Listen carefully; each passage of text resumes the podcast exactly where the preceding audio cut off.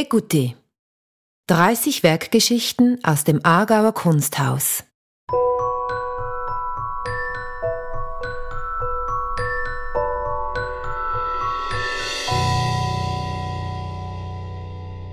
Wie Sie vielleicht wissen, ist das Aargauer Kunsthaus bekannt für seine herausragende Sammlung an Schweizer Kunst. Rund 20.000 Werke vom 18. Jahrhundert bis in die Gegenwart befinden sich mittlerweile in unseren Depots. Regelmäßig haben sie in verschiedenen Ausstellungen ihren Auftritt. Jedes dieser Werke zeichnet eine eigene Biografie aus. Auf unserer Sammlung online machen wir diese Geschichten via Werkbeschreibungen zugänglich. Das Ausstellungsjahr 2022 steht ganz im Zeichen der Sammlung. Zu diesem Anlass haben wir 30 Werke ausgewählt. Über den Podcast werden wir diese nun auch akustisch erfahrbar machen. Vielleicht haben Sie das Kunstwerk digital oder gar im Original vor sich während Sie diesen Podcast hören. Oder aber Sie schließen einfach die Augen und malen sich Ihr eigenes Bild aus.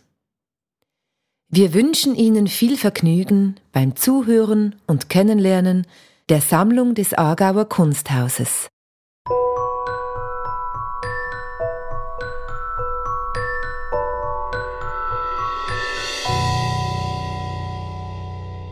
Arnold Böcklin die Muse des Anakreon 1873 Das Gemälde ist für einen Wettbewerb zum Thema Lebensfreude entstanden, den der Aargauische Kunstverein 1872 unter zehn ausgewählten Schweizer Künstlern zur Eröffnung seiner Sammlung ausgeschrieben hatte.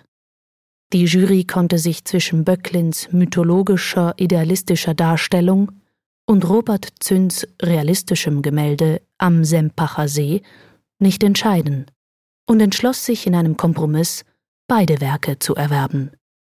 Damit gelangten schon früh zwei Hauptwerke in die Sammlung des Aargauer Kunsthauses. Mit dem Titel bezieht sich Böcklin auf den griechischen Lyriker Anakreon aus dem sechsten vorchristlichen Jahrhundert. Seine überlieferten Trink- und Liebeslieder sind eine Quelle für die deutsche Lyrik des späten 18. Jahrhunderts, insbesondere für die Dichtung Salomon Gessners und des jungen Goethe. Als Anakreons Muse gilt gewöhnlich Euterpe, die Muse der tragischen und lyrischen Dichtkunst.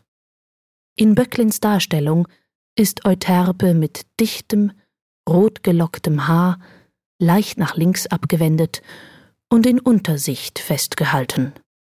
In ihrem antiken Kiton, dem Unterkleid der Griechen, und mit dem über ihre linke Schulter fallenden roten goldenen Umhang wirkt sie feierlich. Ihr melancholisch anmutender Blick richtet sich in die Ferne. In beiden Händen hält sie eine Flöte, die auf das traditionelle Attribut Euterpes, die Doppelflöte, hinweist. Den Hintergrund bilden ein leuchtend blauer, von weißen Wolken begleiteter Himmel und zwei Baumstämme, von denen einer hinter dem Kopf der Figur aufragt, eine Komposition, die Böcklin gerne anwendet. Ihre Vorteile sieht er in ihrer Auswirkung auf die Figurengestaltung. Er sagte, Besonders günstig ist es bei Porträts, eine Senkrechte anzubringen, wodurch die leiseste Bewegung im Kopf zur Geltung kommt. Das gleiche kompositorische Element setzt Böcklin im Selbstbildnis in der Hamburger Kunsthalle ein.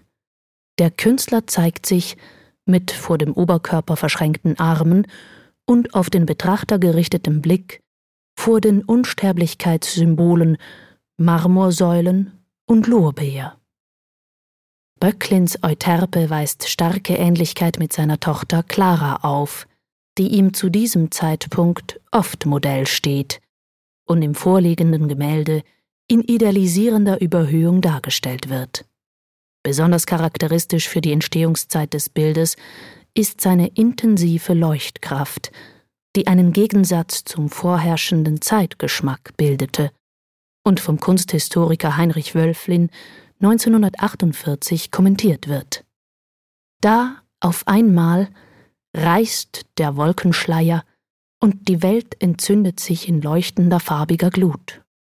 Wie ein helles Trompetensignal tönt die Muse des Anakreon aus ihrer Umgebung heraus, und das mächtige Blau und Rot ist hier nur Begleitung zu der sprühenden Kraft des Auges.